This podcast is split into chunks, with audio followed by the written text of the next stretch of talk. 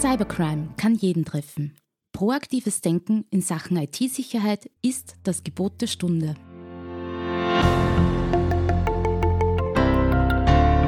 Im Antares Tech Talk, dem Podcast von IT-Profis für IT-Profis, beantworten unsere Experten und Partner die spannendsten Fragen rund um Netzwerk, IT-Sicherheit und Compliance und gewähren echte Insider-Einblicke.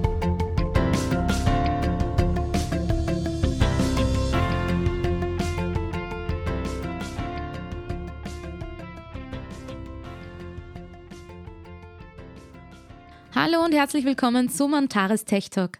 Mein Name ist Raffaela und heute geht es um das Thema Vulnerability Management. Die moderne Bedrohungslandschaft erfordert nämlich einen aktiven Ansatz bei der Reaktion auf Vorfälle und potenzielle Vorfälle. Darum spreche ich mit unserem Sicherheitsexperten Bernhard Fischer heute darüber, wie wichtig Schwachstellenmanagement im Incident-Response-Prozess ist. Heute unser Experte, Bernhard Fischer begann seine Karriere als Netzwerktechniker verantwortlich für den Aufbau eines österreichweiten IP-Backbones und später für die Entwicklung und den Betrieb der wichtigsten Internet-Services für dieses Netzwerk. Nach dem Wirtschaftsinformatikstudium an der Universität Wien wurde er Forschungsmitarbeiter und Dozent an der Fachhochschule St. Pölten in den Bereichen Computernetzwerke, Betriebssysteme und IT-Security. Seit 2017 ist er Security Consultant bei der Firma Antares NetLogics. Ja, hallo Bernhard. Heute geht es ja um das Thema Vulnerability Management. Kannst du unseren Hörerinnen und Hörern vorweg gleich mal erklären, was Vulnerability Management konkret ist? Ja, gerne. Beim Vulnerability Management geht es darum, dass man die Schwachstellen, die man im Netz hat, managt das wäre jetzt die wörtliche Übersetzung sozusagen. Das heißt, dass man also einen Überblick über die Schwachstellen, äh, die man in seinem Netzwerk hat, äh, diese priorisiert und äh, auch dadurch dann geordnet abarbeiten kann und geordnet einfach behandeln kann. Und was ist der Unterschied zwischen Vulnerability Management und Penetration Tests? Ja, der Unterschied ist eigentlich relativ äh, einfach äh, erklärt. Der Penetration Test ist, je nachdem, wie man ihn durchführt, aber der Penetration Test ist sozusagen eine Momentaufnahme. Äh, da wird im Netzwerk gescannt und, und halt äh, nach Fehlern gesucht. Und äh, dann kommt ein Ergebnis raus. Also das Ergebnis des Penetration Tests ist dann eine Liste von Schwachstellen, äh, die in dem Net Netzwerk existieren. Ähm, diese Schwachstellen sind aber zum einen bewertet von einem Pentester und das ist, der Pentester ist, also für einen sinnvollen Pentest, äh, ja ein Außenstehender, also der jetzt kein Insider-Know-how hat. Und dementsprechend ist äh, die Bewertung äh, des, äh, des Pentests natürlich äh, immer aus Sicht des Außenstehenden und das heißt aber jetzt nicht, dass diese Fehler tatsächlich so minder oder so katastrophal sind, wie sie im Pentest-Bericht äh, drinnen sind. Zum anderen kann es äh, außerdem äh, natürlich sein, dass die Liste der Penetra also der Ergebnisse, die Liste äh, sozusagen des, der Ergebnisse aus diesem Pentest so groß ist, dass man diese nicht auf einmal einfach abarbeiten kann, äh, sondern man muss eben das Ganze einmal bewerten selbst im Unternehmen das Ergebnis sozusagen bewerten, priorisieren und dann Schritt für Schritt sozusagen Maßnahmen setzen, damit man das abarbeitet. Und dabei hilft einem sozusagen dann das Vulnerability Management, wo man eben diese Information einkippt aus dem, aus dem Pentest, äh, das noch einmal für sich bewertet, da eben die Bewertung der der Schwachstellen äh, ganz äh, relevant äh, sind, dass man sie eben so bewertet, wie sie für einen tatsächlich im Unternehmen sind und dass man dann äh, auch nicht außer Augen verliert, was hat man alles und kann anhand dieser Priorisierung dann äh, Schritt für Schritt einfach die einzelnen Dinge abarbeiten und, und Maßnahmen setzen, um eben die Schwachstellen zu eliminieren. Das heißt, dass das Ergebnis des Pentests ist in der Regel eine, eine ziemlich lange Liste an Schwachstellen, die aber noch unbewertet sind. Natürlich bemüht sich jeder Pentester, das sinnvoll zu bewerten, aber eine echte, reale Bewertung, was das dann fürs einzelne Unternehmen bedeutet, muss man immer dann noch selbst vornehmen, da es durchaus sein kann, dass gewisse Schwachstellen erkannt wurden, die eigentlich keine sind in dem Sinn, ja, weil sie sozusagen intern so gewollt sind, aus gewissen Gründen oder sonst irgendwas. Äh, und diese Bewertung muss eben erst vorgenommen werden und das macht man dann mit dem Vulnerability Management und mit dem äh, verliere ich dann auch nicht den Überblick über die Abarbeitung äh, sozusagen meiner einzelnen Tasks, die ich aus dem, aus dem Pentest äh, erkannt habe. Außerdem kann es natürlich sein, nicht ein Pentest gibt nicht alle äh, Erkenntnisse aus. Oft ist es ja so, dass man das selbst auch weiß. der Pentester ist ja jemand extern, aber oft hat man ja im eigenen Netzwerk Dinge, die man kennt, wo man weiß, okay, an dieser und jener Stelle äh, ist Verbesserungsbedarf und so weiter. Und da muss ich nicht auf das Ergebnis des Pentesters warten, sondern das kann ich ja selbst auch äh, schon, schon als Erkenntnis einkippen äh, und in die Liste der Tasks aufnehmen, die zu tun sind. Aber auch dort muss ich natürlich priorisieren, eben was ist wichtiger, was ist weniger wichtiger, äh, äh wofür brauche ich ein größeres Budget, wo brauche ich ein kleineres und so weiter halt. Und wie oft sollte ich so einen Vulnerability Scan durchführen?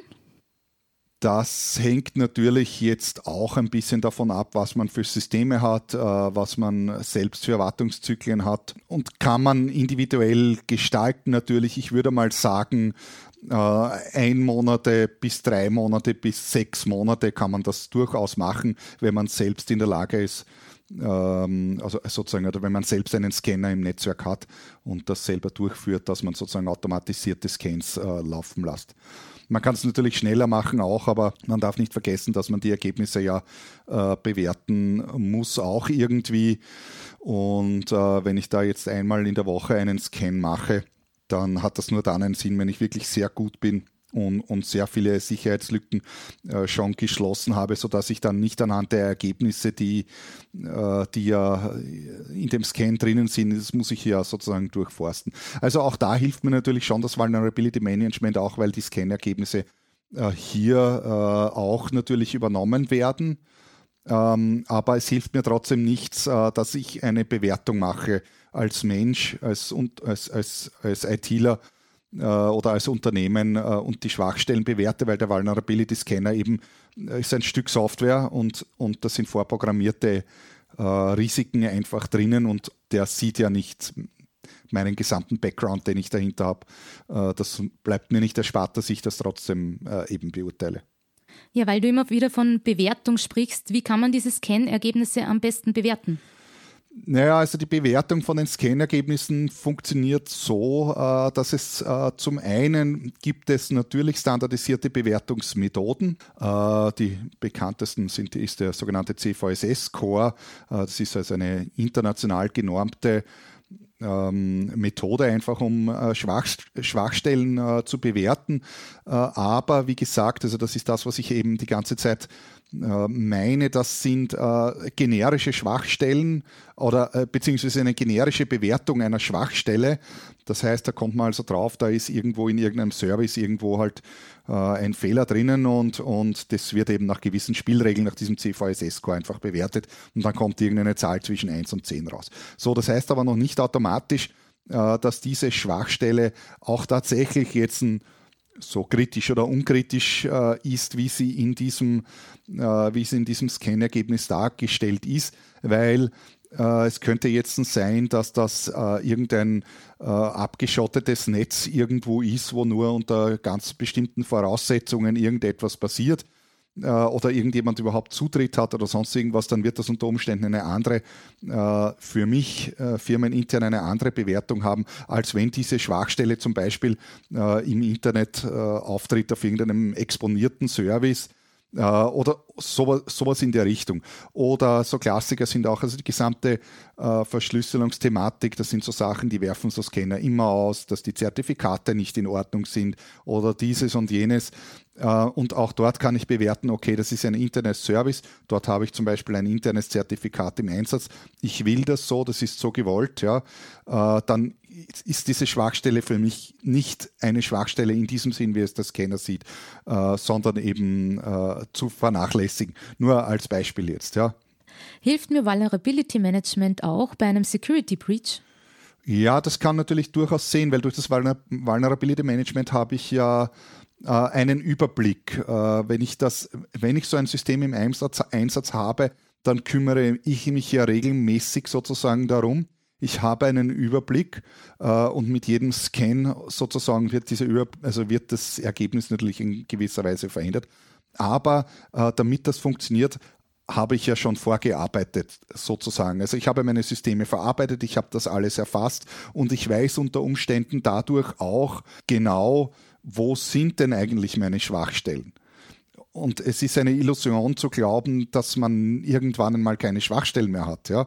Also es gibt kein Netz, in dem keine Schwachstellen existieren. Durch das Vulnerability Management ist es aber transparent. Ich weiß ganz genau, wo sind meine Schwachstellen. Hoffentlich kenne ich natürlich alle, also wer weiß, ob man alle kennt, aber ich habe auf jeden Fall einen Überblick äh, darüber, was ist wo nicht in Ordnung, was ist wo verbesserungswürdig. Und sollte irgendein Vorfall passieren, dann kann ich natürlich auch gezielter beginnen zu suchen, wenn ich schon weiß, okay, ich habe hier und dort diese und jene fragwürdigen Systeme und die hat man einfach, sowas gibt es in der Realität, äh, dann kann ich eher dort suchen, als wenn ich völlig blind bin und gar nicht weiß, äh, was eigentlich in meinem Netzwerk äh, los ist in Bezug auf solche Security-Schwachstellen.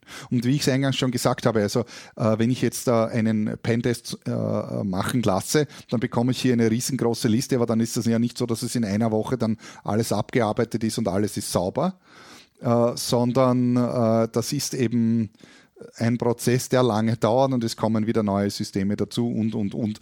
Also das ist ein lebendiges System. Und durch das Vulnerability Management habe ich eben einen Überblick, der, der mich begleitet und dadurch unter Umständen auch besser oder gezielter suchen kann, wenn etwas passiert im Netzwerk sozusagen. Ja, und was soll ich tun, wenn es zum Beispiel keine Patches mehr für die verwundbaren Systeme gibt? Also besser wäre es natürlich, diese Systeme schon rechtzeitig ausgemerzt zu haben. Ich weiß, dass das in der Praxis oft äh, nicht funktioniert aus verschiedenen Gründen, beziehungsweise genauer gesagt, äh, weil es einfach äh, verabsäumt äh, wurde, sage ich jetzt mal provokativ. Ähm, ich weiß von Produktionsunternehmen, wo immer noch irgendwelche Windows 7 äh, Computer irgendwelche Maschinen steuern. Ich sage mal zum einen, ab sofort, sage ich mal, sollte man als Unternehmen die Hersteller in die Pflicht nehmen und für die Zukunft sozusagen danach auch drängen, Updates zu liefern, auf neue Systeme umzusteigen, umzusteigen und so weiter. Äh, weil die Hersteller von solchen Systemen bewegen sich nur, weil man Druck macht. Äh, wenn kein Druck da ist und alle glücklich sind, wird sich niemand bewegen. Es liegt irgendwie in der Natur des Menschen. Okay, das hilft uns jetzt aber nicht, wenn wir trotzdem solche alten Systeme äh, im Netzwerk haben. Ja, da hilft nur eines, rigoros abschotten, definitiv diese Systeme, also mittels Router, Firewalls extrem stark segmentieren, stark abschotten und auch die Bedienungsoberflächen also gerade von solchen Systemen. Es gibt solche Systeme, das weiß ich eben, sehen wir immer wieder. Äh, auch nicht, dass äh, sozusagen die, äh, die Personen, die diese äh, Computer dann bedienen, dort nicht die Möglichkeit haben, dann noch äh, drauf Computer zu spielen oder USB-Sticks anzustecken und, und, und. Ähm, also solche Sachen sozusagen so rigoros wie möglich einzuschränken.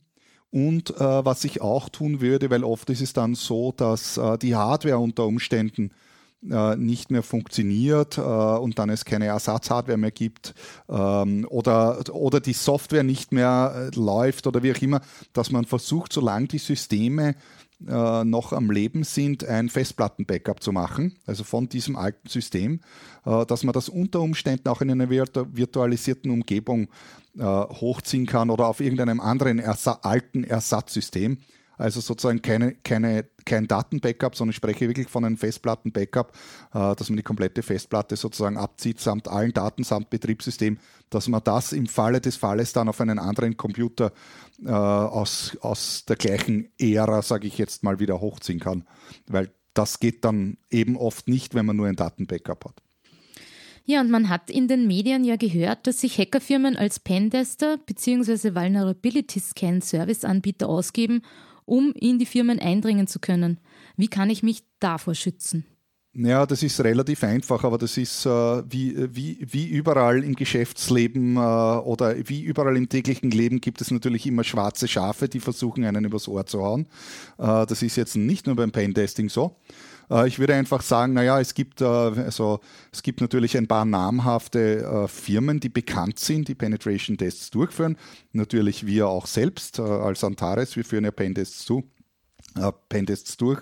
Äh, und wenn man sich auf das beruft und sagt, okay, ich nehme jetzt nicht irgendjemanden, der kommt, sondern ich kann ihn im Internet relativ frei, leicht recherchieren, was ist das für ein Unternehmen, ist das ein österreichisches Unternehmen, äh, haben die Referenzkunden und so weiter, äh, dann bin ich da auf jeden Fall auf der sicheren Seite, als wenn ich irgendjemanden komme, irgendjemanden nehme, der mir irgendein Angebot macht und ja, also das ist, wenn ich Dinge im Internet kaufe, überlege ich mir, sobald es ein bisschen was kostet, ja auch hoffentlich, was das ist, bevor ich da irgendwo irgendetwas überweise. So, und nun noch eine letzte Frage. Was ist der Vorteil, wenn ich das Vulnerability Management as a Service fremd vergebe?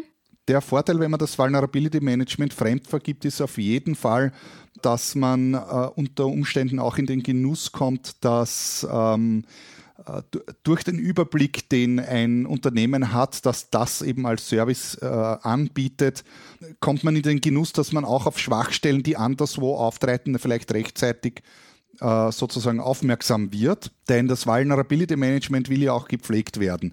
Es ist, ist schon so, dass das jetzt nicht alles von alleine funktioniert. Also es sind nach wie vor die Menschen, die etwas tun müssen.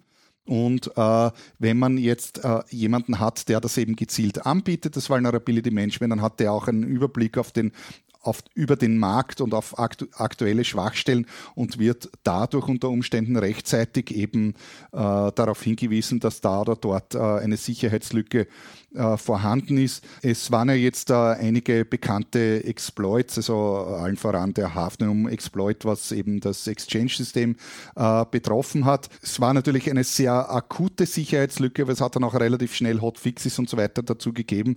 Ähm, wenn ich aber lang brauche, um das überhaupt mitzubekommen, äh, dann bin ich unter Umständen sozusagen schon infiziert worden. Wenn ich das rechtzeitig mitbekomme, kann ich oft dann doch reagieren, auch wenn es so akut ist.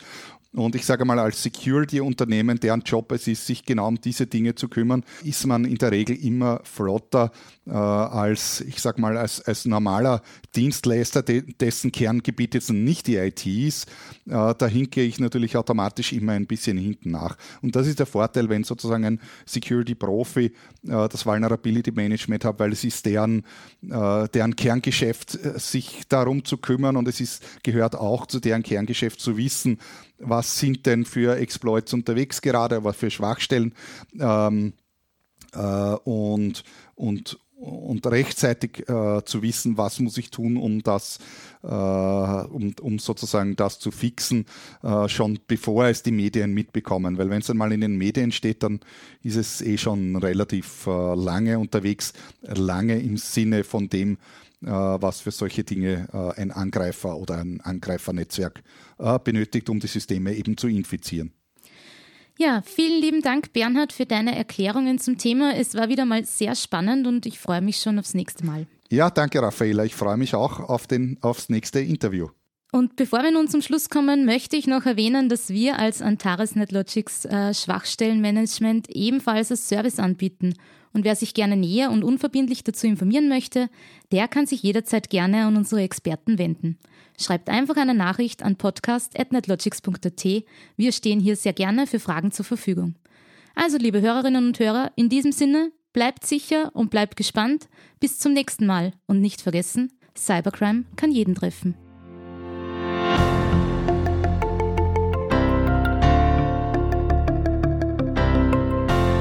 Antares NetLogics ist ein führender österreichischer Dienstleister für IT-Sicherheit, kritische Infrastrukturen und Managed Services. Hochverfügbarkeit, Sicherheit und Betriebskontinuität sind für Sie ein Thema. Wir führen Sie mit 20 Jahren Erfahrung auf den richtigen Weg.